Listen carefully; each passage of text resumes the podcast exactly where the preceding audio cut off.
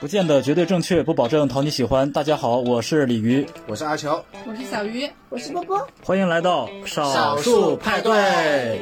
最近呢，网上关于一档综艺《五十公里桃花坞》第二季的讨论热度非常高。这季节目里一些嘉宾制造了一些名场面，比如说宋丹丹和辣目洋子，就是网上讨论声中被骂得最惨的那两位。但是我感觉哈，现在这些讨论已经有往人身攻击的方向发展，大家有没有关注到这个现象？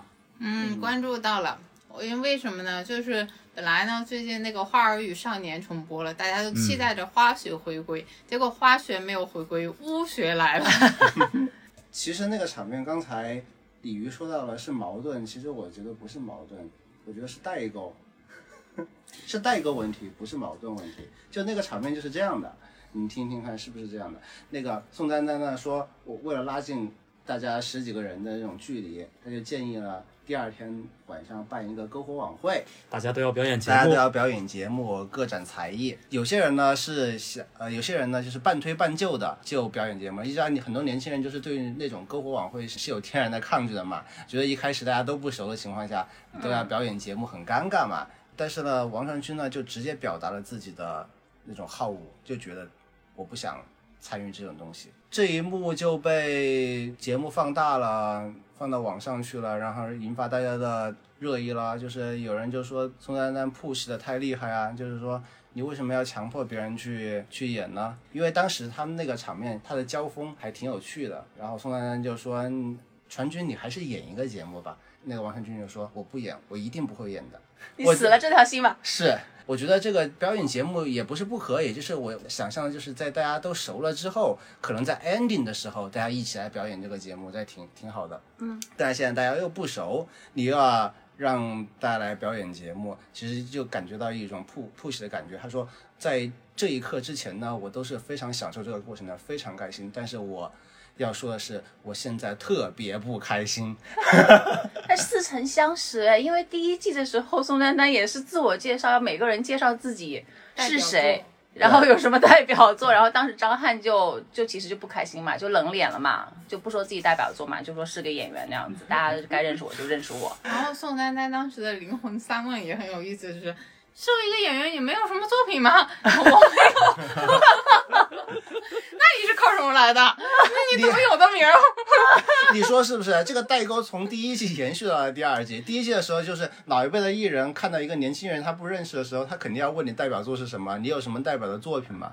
对。他无意当中就点破了现在娱乐圈里面一个很尴尬的现象，就有些人有名，然后他呢拿高薪才能来做节目，他真的没有什么作品。但是我想的话，张翰肯定还是有代表作的，比如说一起来看流星雨。这个能说的是，这个是能说的吗？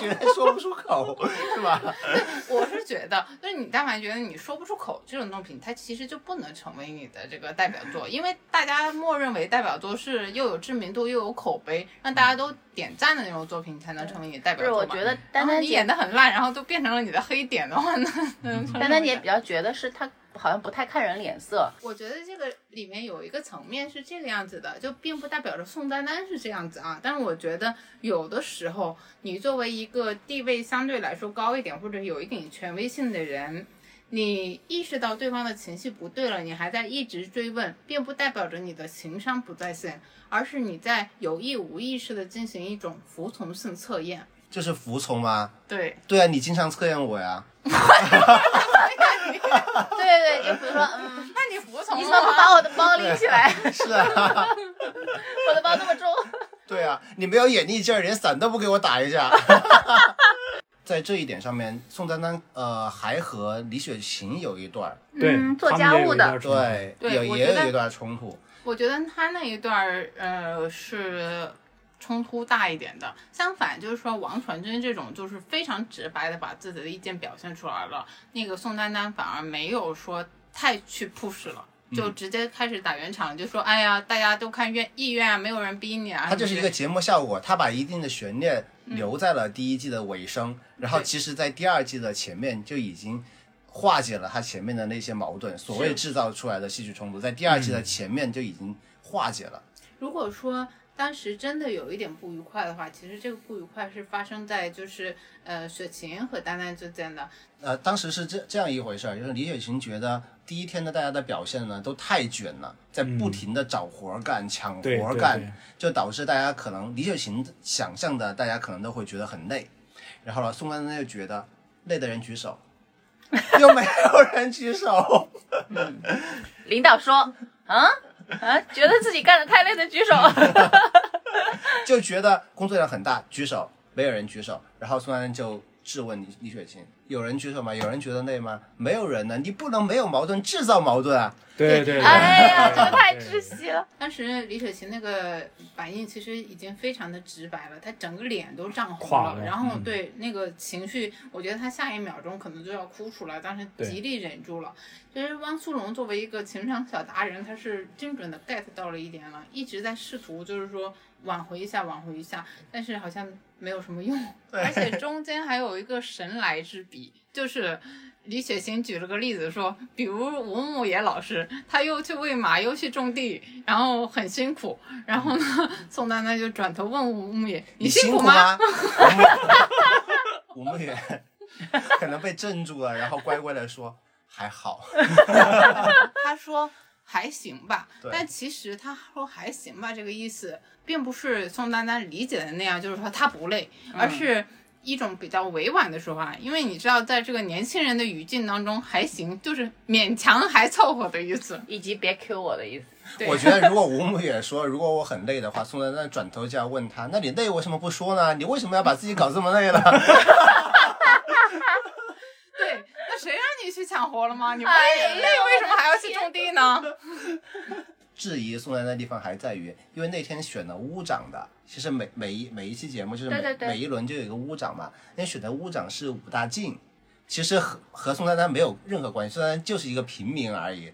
他呢，别人就说他垂帘听政，因为武大靖还没有，屋长都还没有发话了，他先提议要搞文艺晚会，屋长说要不搞运动会吧，然后大家说好好好搞运动会，然后 结果说我觉得运动会。不行，还是搞篝火晚会才能拉近大家的距离。嗯，然后非要让大家同意搞篝火晚会。就不说别的吧，我反正我觉得他他真的是那种特别大家长的那种感觉。嗯，然后包括就是有的人说累啊，这个分工那个可能不合适啊，然后气氛不融洽，他可能就立刻就本能的就会去驳斥这一点，因为他真的很想，就是我们是个大家庭，是气氛非常融洽的，每个人都在我的周围，非常的开心。那这种情况在现实生活当中多吗？为什么能够引起这么多共情呢？我觉得显然是很多呀多的写了很多，就比如说刚刚在说那个抢活干的这个问题的时候，明显就能嗅到职场的影子。对对对对对。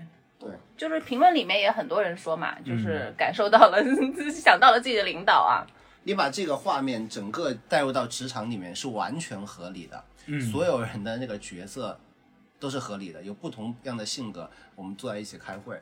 然后呢，还有人呢，就这种躺平心态的那个人呢，就会像王传君那样的直接表达自己的意见。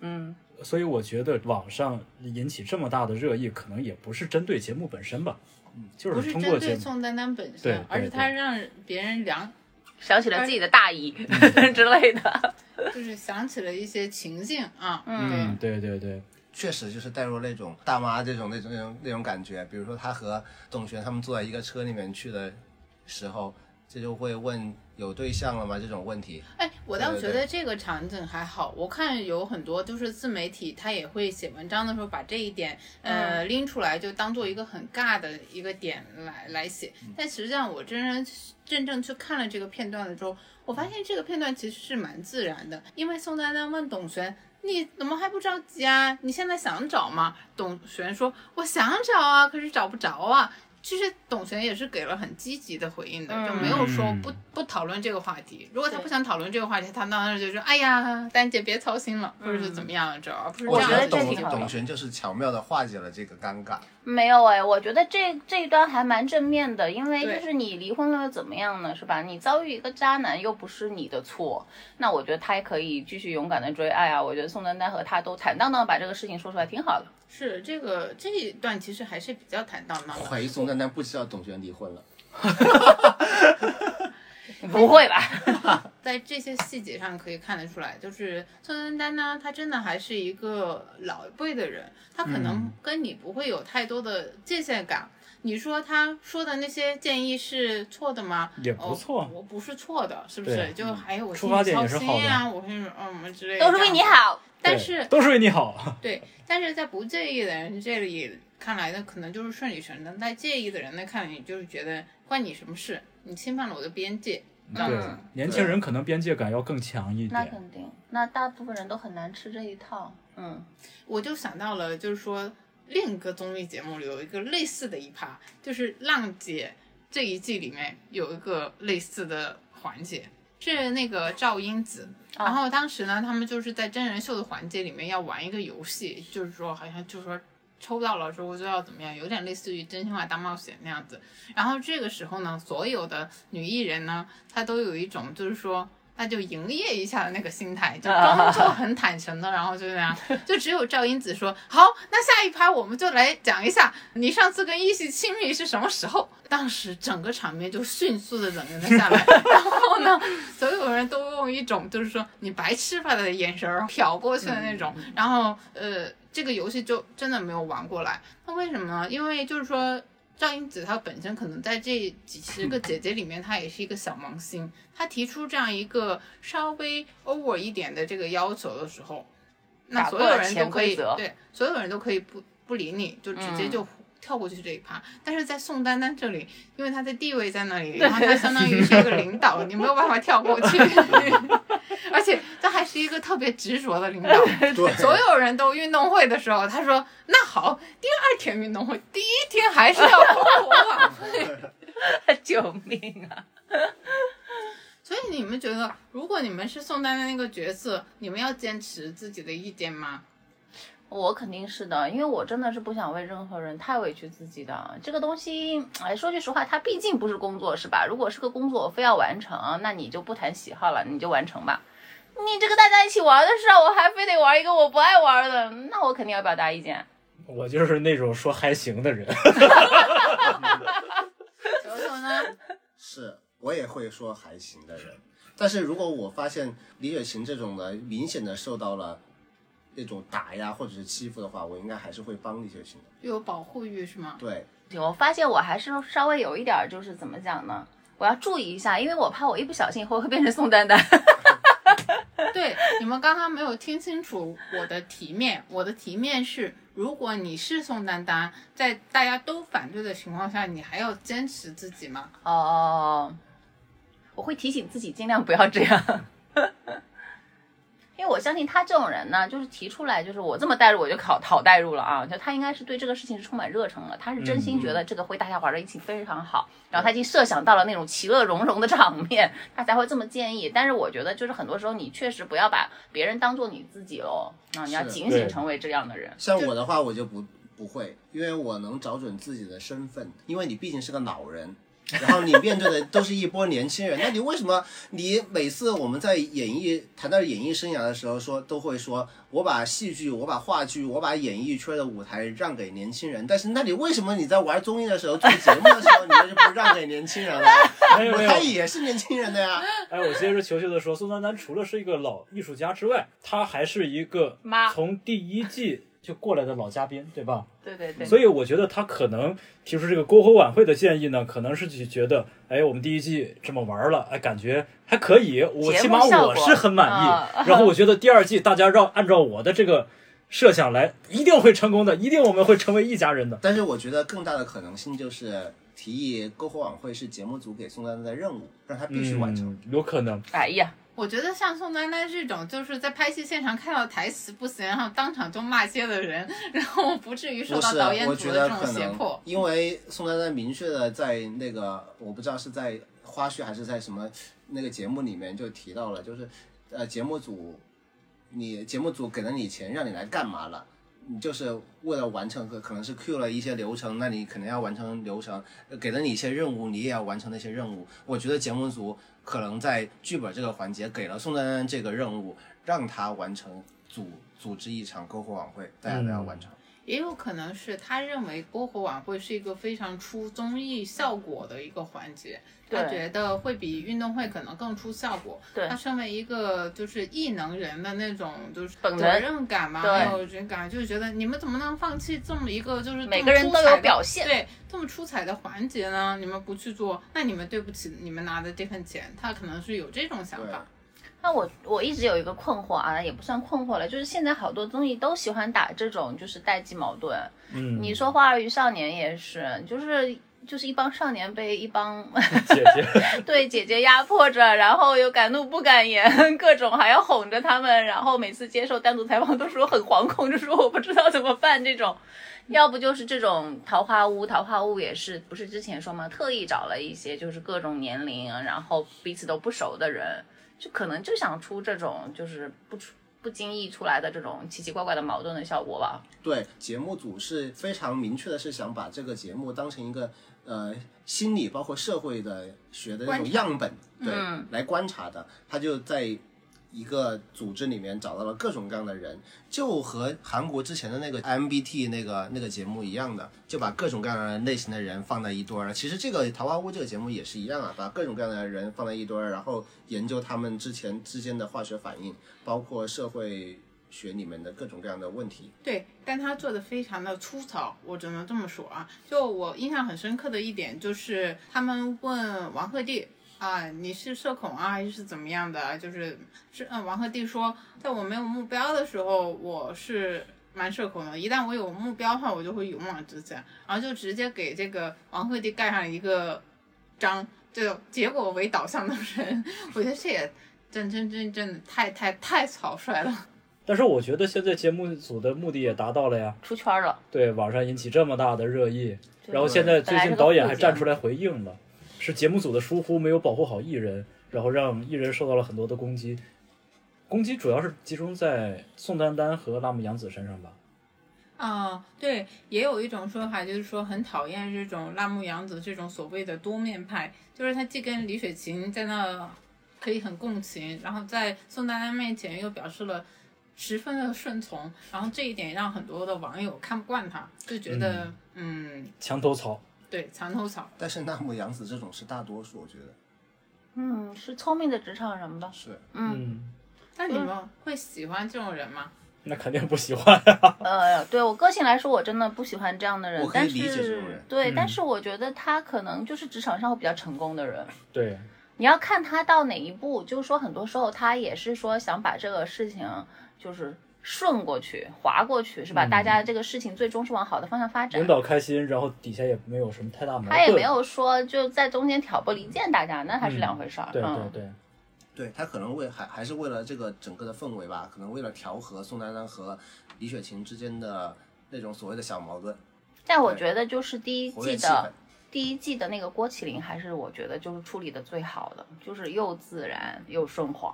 嗯就那种也不会让人觉得这个人有太尖。所以第二期郭，麒麟回来了之后，篝火晚会就其乐融融了，是不是？嗯，他们他每次就还是能表达一点自己的小意见，但是呢，他又不说的很过分。你们会喜欢王传君这种人吗？我感觉王传君可能是不太不太在意这个会不会出名，但是他可能还是要感谢一下节目组帮他又火了一把。我觉得是这样子的，你会发现啊，在这个片段里面，我的观察是，宋丹丹和李雪琴的矛盾，在我看来是比较尖锐的。嗯，宋丹丹和王传君的这个矛盾呢，反而没有这么大。嗯，他们俩差别在哪里呢？就是王传君是彻彻底底的坦白，嗯就是我就是不喜欢这个东西，你就是在 push 我了，我觉得很不开心，百分之百完全敞露给你了。嗯，然后呢，李雪琴是在哪里呢？他还是有收敛一点的，他在说自己的意见，但他只说了百分之七十和八十，他前面做了一些铺垫，就试图去缓和这个东西，就是说。本着这个分工明确，大家不要这么卷的方向，然后我们接下来要怎么怎么样，他还是打了很多圆场，在隐晦的提出自己的观念了，他的直接度只有百分之六十或百分之七十，这个样子，他反而受到了最大的压力和攻击。就是我觉得这个正常，正就是因为你表达观点表达一半，然后你又不打直球，但反而你的领导是一个打喜欢打直球的人，他对他也听不懂你在说什么，就理解错了，是不是？所以我就觉得，有的时候像王传君这种完完全全彻彻底底坦白的人，他就是无招胜有招，你也可以感觉到他的真诚。所以，如果这个领导他不是道德上有什么瑕疵的话，他对于这种意见，他大概率也是能够不说接受，也是能够理解吧。但是，如果你语言不详的话，你你那个领导情绪又比较着急，像宋丹丹这样的话，那可能矛盾就会扩大化了。但我倒觉得啊，王传君跟那个李雪琴，如果在职场上，其实两种人。王传君那种就是单打独斗的，嗯啊，就是可能领导觉得这人比较难搞，但很多时候我没有你，对吧？顶多我就不管你嘛，这个大事儿不影响嘛，对吧？你一个人不跳舞呗，不唱歌呗。但是李雪琴不一样，我觉得李雪琴她之所以压抑自己，是因为她自己意识到她其实是个有领导才能和领导欲望的人，她是想把自事情组织的比较合理化，她也希望说有人来支持我这个看法的，所以。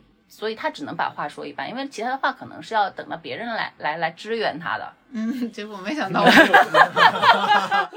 其实这个事情，汪苏泷后面他有自己反省过，他就说，如果是上一季我还是比较敢说话的，这一季我真的不敢说话。然后他其实他是有检讨一下自己的，其实我觉得也相当于间接性的给自己的这个闺蜜雪晴道个歉吧。但是为时已晚了，李雪琴已经扇了自己嘴巴子了，当场扇。嗯，但怎么说呢？我刚才又突然想起，你要说领导嘛，都没有说完美的，没有完美的人，也没有完美的领导。之前我看过一篇，就是比较娜姐跟那个宁静，嗯。这两个人到底做领队到底有什么不一样？然后就说宁静呢，她就是各种话不说直接，然后特别有小心思。可能你跟她相处，很多人一开始选娜姐原因也是觉得宁静有点难搞，嗯，但是后来发现她就是特别能为团队争取，特别能为团队想，而且她也有这个脑子，嗯嗯啊、那你作为团队胜利来讲，她就是很好的领导。但娜姐又不一样，她各种直，各种就是说，哎呀，我们来就是开心的。然后呢，在但是在真正的领导力方面，包括为团队争取一些权益啊，争取一些就是好的出场出场的那个什么歌曲啊、顺序啊这些方面，他都不懂。就包括听意见，就比如说刘恋给他提的这个意见，他可能也没有就是说呃、嗯过脑子，就觉得哎就没有这个智商，是呃，对思，是不是？那那你说你跟他玩儿是开心，你跟他一起是是吧？训练时候是开心，但是你可能跟他一起做一个项目，你最后就比不过人家了呀。所以这一季浪姐里面，就是那英手下的一员大将，就吴莫愁，这也真经算是他的亲亲的这个哎，对，呃对对学员了。他一手从好声音带出来的，然后是最早被淘汰的，而且关键是吴莫愁本身又是一个很有实力的姐姐，她也嗯，不是说那种就是小透明啊什么的，嗯就还是有点可惜吧。所以要找一个领导还是非常重要的。你想什么呢？你还轮到你找领导了？没有，那我觉得在家庭里面其实也是一样的，就是你碰到一个就是嗯家族里比较能话事的人，或者小家庭里比较能话事的人，他就是比较强势的，然后他认为自己什么都是对的，比如说你妈之类的，嗯，你会怎么办？是我还是当王传君吧。我觉得王传君不是他有一幕，就王传君被放逐到那个岛上面嘛，是他自己愿意去的嘛。我觉得那一幕还是挺挺让人感慨的。我觉得在那岛上的人感觉很好。如果我是在那个 综艺里面，我就会选择自己上岛。然后宋丹丹就会跳出来骂你说：“王上君，你就在岛上躺了一天，节目组给你钱，你来干嘛了的？”啊，我也愿意。我觉得我到综艺节目里面，到这种慢综艺节目里面去，我就是王传君、许知远那种人。你不知道许知许知远前段时间不是那个《向往的生活》也出圈了吗？他他出去别人都在那里忙活，他一个人在那个和村民去打交道，去买根烤肠对对，然后一个人在那个秋千上面坐着 看夕阳。那种王传君呢，就在那个节目里面，他还没上岛之前，就在这个节目里面看鸟。面向大海看那个鸟群，我们那一刻还是非常让人感动的，就是你就能想到这个是那个画面就特别美好。我突然觉得这两个画面都和花絮里面的某些画面重合了。之前那个花絮里面不也有这样一个的火星人人设吗？就是华晨宇，哦他每次就是说别人都在那里为了分房间，嗯然后为了搬行李头破血流的时候，然后他自己蹲在街边看着那些流浪艺人表演，说啊音乐好美啊。我觉得很多时候这种人呢，有一些人是真的想放空。然后我相信许知远他这种就是觉得，嗯我既然来到了这个村里，我来了这个呃岛上，我就是要去看看人家嗯怎么生活的。我是一个人类学观察者。然后有一些人呢，他可能就是一个捷径吧，就是取一个巧，那这也是一种人设啊。这人设挺好的。嗯，嗯，对啊，有些时候我们会觉得这种人可能不会受领导喜欢，或者是不会受你周围的人喜欢，但是在节目里面的效果来说的话，现在大每个人都保护人都能他够理解他，对，每个人都保护他，成团宠。每个人都迁就他，都觉得说，哎呀，他不懂的，太天真的，对对对，我我我特别期待做这样一个角色。你没戏。鲤鱼呢？还行还行。你不是嗯、来录节目之前你就说你特别能理解宋丹丹吗？是不是？是不是因为你妈就这样？反正我妈性性格也是心直口快，看到哪里不爽直接就怼你一下。嗯，嗯，然后可能我从小就这么被怼习惯了吧，那我在那儿还行还行，嗯嗯嗯，知道了知道了。如果我是李雪琴的话，我就会直接的表达观点，想怎么样就怎么样。那就人人都变成了王传君啊。